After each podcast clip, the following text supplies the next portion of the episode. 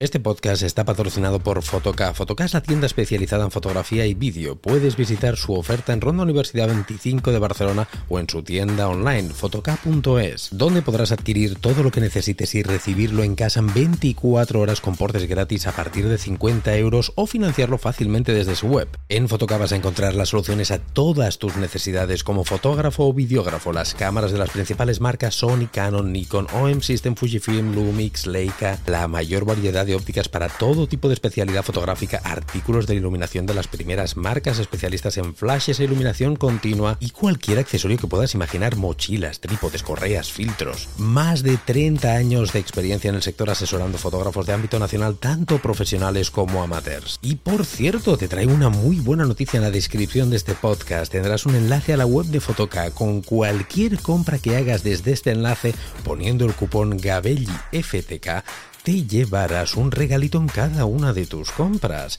Ya sabes, tus compras de foto y vídeo en Fotoca.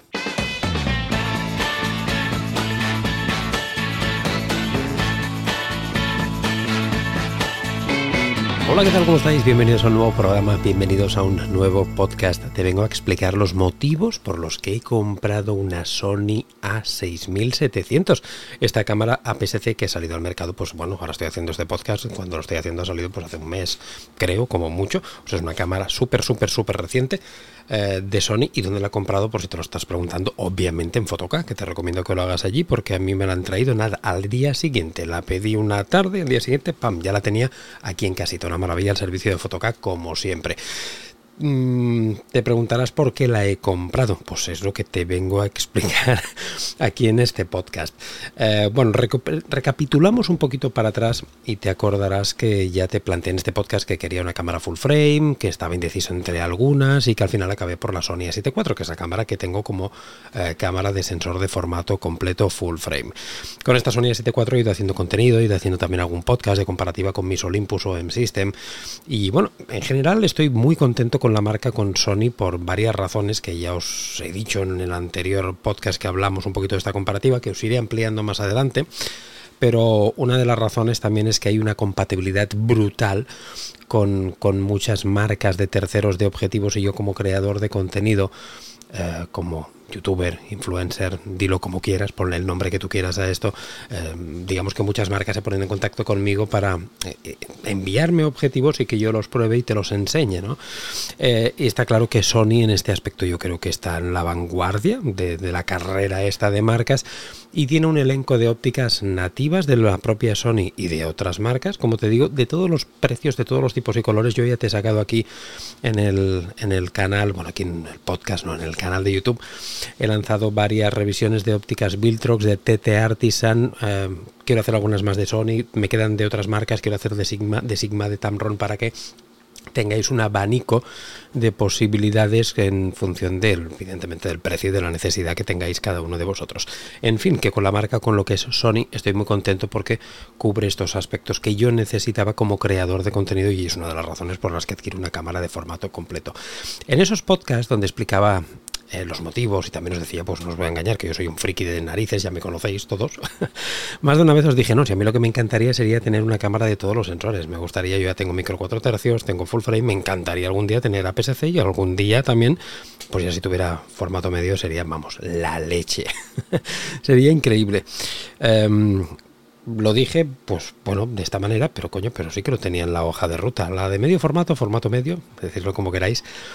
Eh, ya lo veo un poquito más lejano ¿eh? la cosa, porque ya la cosa se dispara muchísimo. Pero APS-C era una cosa que era más accesible, ¿no?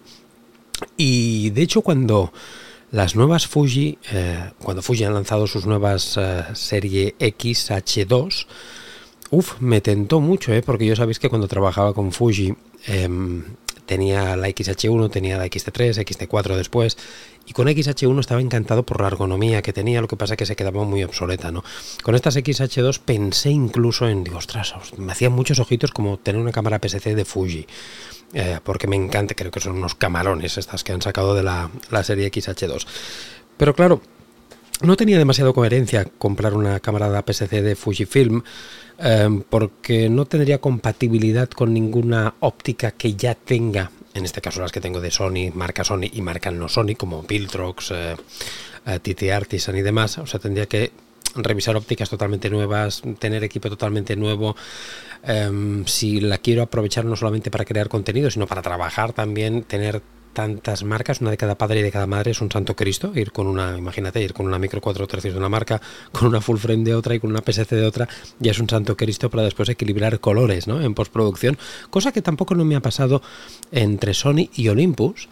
Eh, yo he trabajado con las dos cámaras en sesiones, bueno, lo hacemos muchísimas veces, cuando voy, cuando Monse también dispara, Monse trabaja con Olympus, yo con la Sony, y después en postproducción ninguno sabríais decir mm, qué foto es de cada cámara, porque no hay, no, no, no hay un cante de color muy excesivo, ¿no? Pero en cambio con Fuji eh, tiene un color muy, muy de Fuji, ¿no? Precioso y ya hubiera cambiado un poquito todo esto. En fin, que desestimando la Fuji em, y viendo las novedades, cuando vi que se lanzaba esta Sony A6700, flipé. Flipé por varias razones que son las que han hecho que adquiera esta cámara, que es lo que te vengo a decir. Primero, tengo algunas cosas aquí apuntadas para, para no olvidarme, eh, y lo primero que te he comentado es la, la posibilidad de tener objetivos eh, que, por ejemplo, Viltrox, sabéis que es una marca con la que yo colaboro muchísimo y objetivos que recomiendo encarecidamente por su relación calidad-precio. Viltrox últimamente me estaba mandando objetivos de full frame, como por ejemplo el 16 mm 1.8 que analizamos en el canal, pero también, mirar, me ha enviado este de aquí que todavía no lo, he, no lo he lanzado en YouTube. Bueno, si lo estás viendo esto más adelante ya estará, pero si estás viendo el podcast cuando lo lanzo, eh, todavía no he lanzado la revisión de este Viltrox, que es el 75 1.2. Es una óptica que es brutal, ya la he probado en una bueno, en un tema personal la probé, me queda hacer varias pruebas más para hacer el vídeo de revisión de YouTube, pero es una óptica que es para PSC. Igual que también eh, tengo otras ópticas de Viltrox de cine, que las tengo ahí para lanzar, que son también de APS-C, igual que el TT Artisan que me mandaron el 20, 27 mm f2.8 que analizamos también en el canal es también para APS-C. Digamos que hay muchas ópticas muy interesantes para APS-C que me hacían eh, que tener para mí una, tener una cámara PSC pues era prácticamente un indispensable para crear contenido sobre este tipo de accesorios. Por lo tanto, el tener una cámara Sony APS-C era algo muy lógico, ¿no? Para aprovechar cosas que ya tengo y encima para poder, repito, llevármela a trabajar junta con juntamente con la uh, A7 IV que son del mismo sistema y en cuanto a color, menús y demás, pues uh, no hay prácticamente ninguna variación.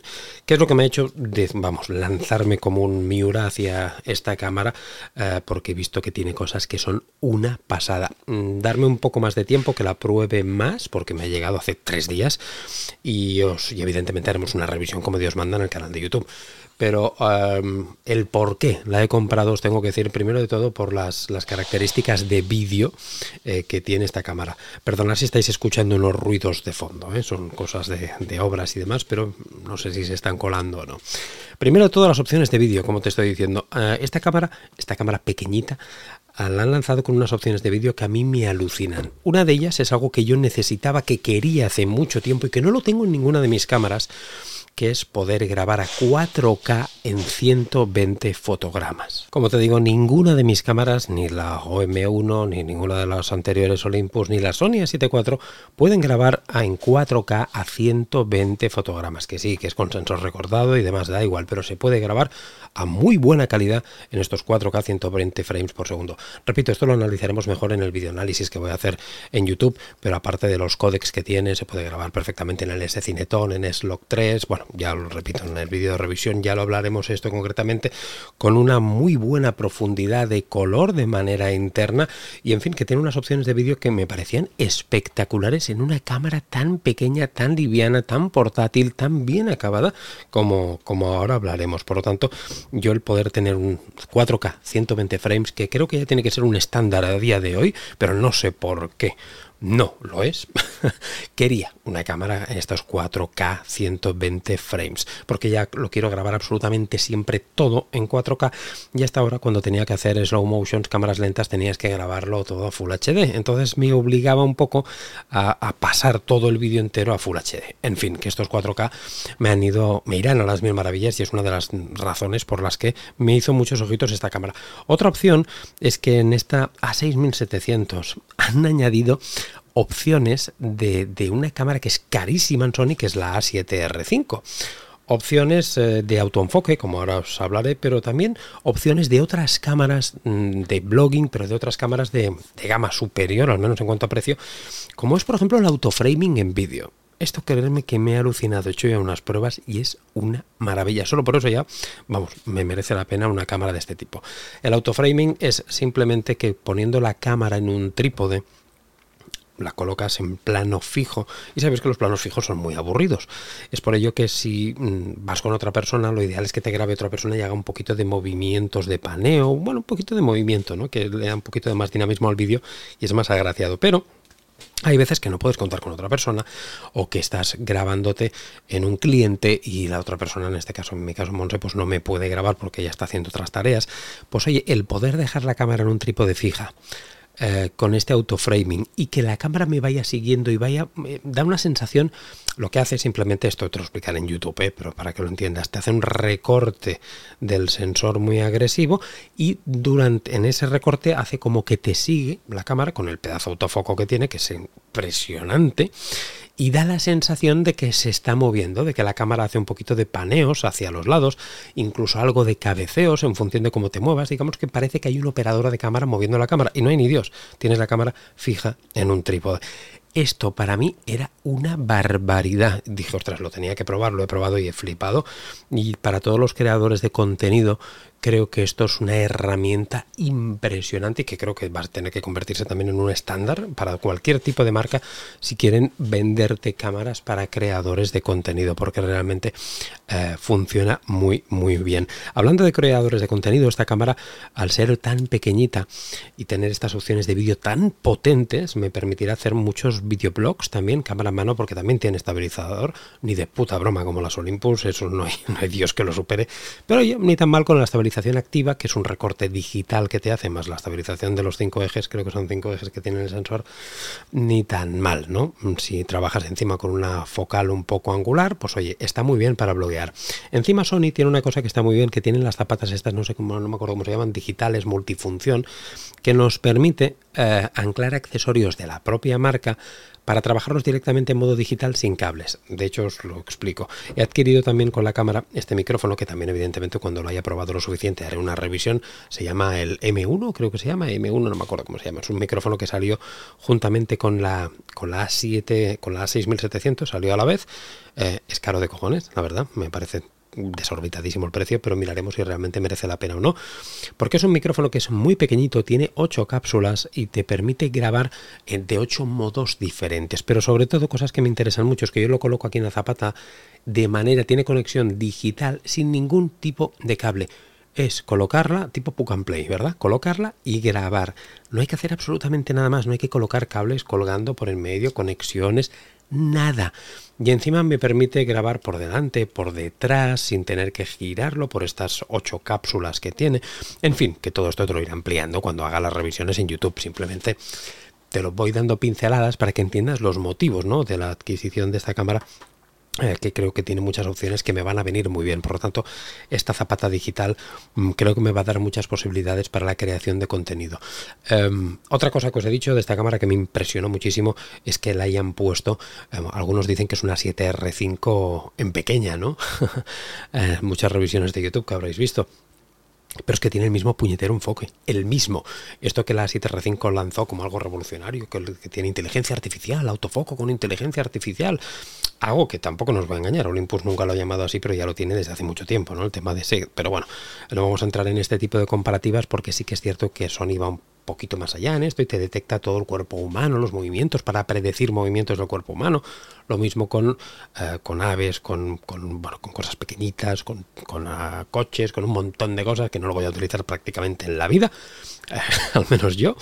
Pero oye, tiene este mismo enfoque de la A, eh, A7R5, que es el enfoque en teoría más tope de gama de Sony con esta inteligencia artificial. Pues todo esto, eh, que en la 7R5 recordarte que es una cámara que vale casi 5.000 pavos, 4.000 y pico creo largos, pues lo han puesto aquí, en un cuerpo pequeñito. APS-C, sensor más pequeñito, que a mí me gustan los sensores pequeñitos, sabes que yo estoy acostumbrado a trabajar con micro 4 tercios. Em, me parece muy interesante, está probando un poquito el autofoco aquí por aquí, por el estudio, por casa, y es increíble. El de la 7.4 es brutal, es muy bueno, ya lo dije en el vídeo que hice con mi amigo Álvaro, donde tenéis también el podcast que hice aquí con Álvaro, explicando un poquito estos avances del enfoque y las diferencias que había notado, el con Fuji, yo con Olympus, al tener la 7.4. Ya con la 7.4 son muy buenos, pero es que esta la supera. Esta cámara chiquitita supera de calle el enfoque de la 7.4. Es increíble. Yo no he visto nada nada igual. Es una puta locura. Repito, lo analizaremos en el vídeo de, YouTube. Em, y hablando de sensores pequeñitos, quería algo que fuera una cámara que fuera híbrida. Eh, yo sabéis que de hecho cuando estéis viendo este podcast seguramente ya he lanzado un vídeo de, mm, en YouTube de las seis cosas que le pido a una cámara, entre comillas, perfecta. Y una de las cosas que le pido es que sea una cámara híbrida, porque yo no solamente hago vídeo ni solamente hago foto, hago las dos cosas. Y sí que es cierto que esta cámara probablemente la use eh, más para vídeo, no os voy a engañar es cierto, porque si quiero para foto, pues me llevaré la A7 IV, pero hay situaciones que a lo mejor me interesa hacerlo todo desde una cámara y quiero tener la posibilidad de trabajar perfectamente de manera híbrida en foto y vídeo con una cámara. Eh, con el sensor que tiene, que es de 26 megapíxeles, sensores de estos retroiluminados, como sacan ahora de prácticamente todas las marcas, para tener mayores sensibilidades a, a ISOs altos, yo tengo más que de sobras de resolución para poder trabajar con, muchísima calidad. 26 megapíxeles. Os recuerdo que mi primera cámara profesional con la que yo empecé eh, era una, una Nikon A750 con 24 megapíxeles y yo ya iba sobradísimo. Mm, por lo tanto, 26 megapíxeles, aunque el sensor sea PSC, tengo más que de sobras. Mis Olympus, mis OM System y Olympus tienen 20 megapíxeles y voy sobrado también. Lo habéis visto en talleres, además que incluso ampliando de manera al 200%, al 400%, tengo detalle y, me es más que de sobra. A día de hoy, madre mía, para, para entorno digital hay más que de sobra con 20 megapíxeles, o sea, 26 sobrado. Eh, por lo tanto, es una cámara que cumple las mil maravillas para hacer estos trabajos híbridos de fotografía y de vídeo. Eh, tengo también aquí otra cosa apuntada que es el tamaño y el sellado. Em, es una cámara muy pequeñita, algo que yo mm, lo necesitaba y lo quiero y, lo, y es como me gustan. Yo estoy, repito, acostumbrado a mis Olympus OM System muy pequeñitas, muy cómodas y selladas. Yo no quiero ya cámaras que no estén selladas, no quiero tener que sufrir ni poner bolsitas de plástico que si va a llover, que si me van a lanzar un líquido en un splash con, con algo que me... Porque yo me meto en cocinas directamente a grabar muy encima de los productos, de los alimentos, hay salpicaduras, hay cosas. No quiero tener que estar sufriendo por si se moja, si pasa algo, si hay arena, si hay polvo. No, quiero cuerpos sellados en mi flujo de trabajo. Y esta cámara lo, lo comprende ello, ¿verdad? Es una cámara que está sellada y encima el cuerpo es muy, muy, muy pequeñito.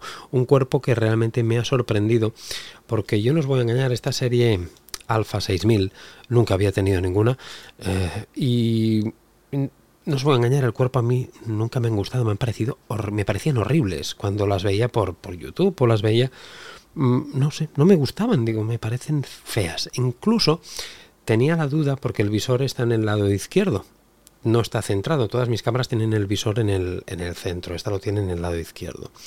Yo estoy acostumbrado a trabajar con el visor en el centro. ¿Y qué problema hay? Yo soy ambidiestro. Yo soy de, yo no, eh, no miro con el ojo derecho, miro con el ojo izquierdo. Esta cámara, yo pensaba, digo, ya verás tú, porque este ocular que está tan posicionado está más pensado quizá para eh, hacerlo así, ¿no? Para apuntar con el ojo derecho y tener el izquierdo para ver lo que pasa. Yo esta situación de ver lo que pasa nunca la he tenido, eh, porque al ser ambidiestro y apuntar con el ojo izquierdo, los que lo hagáis y me estáis escuchando viendo, os sentiréis identificados, este ojo el derecho siempre lo tenemos tapado por la cámara, por lo tanto da igual donde lo pongan porque nunca nos van a poner un ocular en el lado derecho, siempre suele estar en el izquierdo o en el centro. Pues oye, no tener la posibilidad de ver lo que pasa con el otro ojo es algo que nunca lo he tenido, por lo tanto tampoco no me preocupa. Pero sí me preocupaba el, el cómo me sentiría teniéndolo así, ¿no? Con el ojo izquierdo eh, en esta posición que está hecho para diestros. Me estáis entendiendo, ¿no? Me imagino. Y oye, la verdad es que lo voy a hacer como lo hago yo. Yo lo hago así, aunque no vea absolutamente nada. Eh, súper cómodo. Muy, muy cómodo. Es algo que me ha gustado. Me ha gustado, no me he sentido incómodo. Y es un cuerpo que una vez lo he tenido en mano, me ha sorprendido muy gratamente. Tal como te he dicho que me parecía horrible, no me lo parece pero para nada. Teniéndolo en mano, han puesto un grip, una empuñadura muy cómoda, muy buena, algo que yo también pedía encarecidamente a mis cámaras. Yo ya no quiero tener cámaras que no tengan un buen grip. Lo he vivido y lo he sufrido con Fuji, con X-T3 y con X-T4, no quería volver a hacerlo. Y esta cámara tiene un muy buen agarre, esta Sony A6700. Han mejorado cosas que, eh, por ejemplo, bueno, esto lo hablaremos mejor en la revisión de YouTube, ¿no? Pero se ve que en las anteriores Sony Alpha 6000 no tenía dial delantero para cambiar, por ejemplo, la velocidad, la velocidad o lo que quieras, porque evidentemente son botones configurables. Eh, es algo que estoy flipando, como que no lo tenían, no lo tenían, pues increíble, me parece muy mal. Ahora ya lo tiene. Bueno, yo como no lo he vivido lo anterior, no voy a hablar de eso, pero eh, es una cámara que el cuerpo, repito, me ha sorprendido. Hay cosas que me han sorprendido también para mal, que lo hablaré en YouTube, que no tiene joystick, que no, bueno, no me, adelanto la revisión, lo hablaremos eh, en YouTube. Pero para las cosas que yo quería muy bien, pero sobre todo, sobre todo, sobre todo, hay una cosa que me hizo explotar la cabeza y decir, no, no, Rubén, tírate a por ella, tírate a por ella, ya lo que acabo de decidirme. es que todo este englomerado de cosas tan heavy que tiene esta cámara, como te he dicho, grabar vídeo a 4K 120 frames por segundo. Eh, la opción esta del autoframing para crear contenido que me ha explotado la cabeza, la zapata esta digital, el mismo enfoque que la A7R5, una cámara que vale casi 5.000 pavos, una cámara sellada, pequeña, ergonómica, y todo esto por 1.600, 1.700 euros. 1.700 euros me parece una puñetera locura. Me parece un precio de escándalo. A ver, entenderme, dentro de los precios que se están moviendo hoy día por las cámaras. Pensar que el sector APS-C profesional, porque esto ya lo podremos perfectamente, esto es una cámara APS-C 100% profesional dentro del sector APS-C. Em, hay algunos que lo están comparando, por ejemplo, esta cámara con Fuji, con la, nueva, eh, ¿cómo se llama? La S, S20, S, sí, la S10 era la anterior, la S20. Eh, yo creo que no es justo, yo creo que habría que compararlas con las H, las XH2, que es el tope de gama de, Fuji en, en APS-C. Bueno, mm, sí digo APS-C porque las otras cámaras que tiene Fuji son de medio formato. Yo creo que habría que compararla con esas por las características que tiene. Y las cámaras Fuji APS-C con características top, estamos hablando que ya te valen casi los 3.000 pavos. Ojo. Y esta cámara con características top también a PSC porque tiene características top, pero top, top, top. La de PES que estoy diciendo sin el filtro este anti-popping y a verás el pa, que va a sonar esto en el podcast. Em, me parece que 1.700 euros es un precio espectacular. Repito lo que te he dicho. En función espectacular por, lo, por los precios que se están dando hoy en el mercado. ¿eh? Em, me parece un precio acojonante, acojonante. Em, por todas estas razones no me lo pensé, me puse la web de Photocam, carrito de la compra, cupón Gabel y FTK, importante, porque así me mandaron un regalito, que no es coña, me mandaron un regalito poniendo el cupón. Yo también puse mi propio cupón cuando la compré, claro que sí. Y hazlo tú también, desde mi enlace, cupón Gabel y FTK, y me llegó una tarjeta de 64 gigas, eh, la ScanDisk eh, Extreme Pro, una tarjeta rapidísima, buenísima, que la tengo puesta aquí dentro de la cámara. Y oye, estas son las razones principales por las que he adquirido esta Sony A6700. Em, ¿Te has pasado a Sony? Diréis, ahora sé que, uy, uy, uy, cuánto, cuánto revuelo va a ocasionar esto, ¿no? Ya lo sé, ¿te has pasado a Sony? Sony, eres ahora Sony, ya no trabajas con Olympus. No, sigo diciendo lo mismo que dije cuando adquirí la, la Alpha 6000 la, alfa, eh, coño que no me sale, la 7.4, y un cacao de nombres ya. Y eso que son más fáciles estas que cuando me pasé a Olympus, eso sí que era un drama. La OMD, OM1, eso era un Cristo. Eh, pero estas son más fáciles y aún así me, me atrabanco, para que veas. No, no me he pasado a Sony. Ya lo he explicado esto. No, no, no me hagáis repetirlo 350 mil millones de veces. Ya os he explicado el por qué tengo dos sistemas. Porque me benefician como creador de contenido, porque tengo más posibilidades para mis clientes y para vosotros. Eh, porque puedo enseñaros mucho más material, mucho más material, no solo. Eh, no quería convertir esto en un canal de Olympus, porque entonces estoy perdiendo clientela. Es que no nos vamos a engañar, porque toda la gente que no tenga cámaras micro 4 tercios, que no tenga Olympus o M-System, pues oye, ¿para qué leches me, van a seguir muchos, no? Em, y, me pasó, igual que cuando trabajaba solo con Fuji, pues me, me empezaban a seguir solamente gente de Fuji. Pues no, yo quería ampliar esto un poquito más y ahora pues eh, me van a seguir siguiendo, eso espero, gente de Olympus, de OM System, porque voy a seguir trabajando con mis Olympus o OM System. De hecho, me estoy grabando con Olympus. Todo lo que grabo aquí es siempre con Olympus. Cuando grabo cámara en mano con mis clientes, la OM1 es, es, impepinable porque no tienen nada de rolling shutter, algo que estas sí que tienen.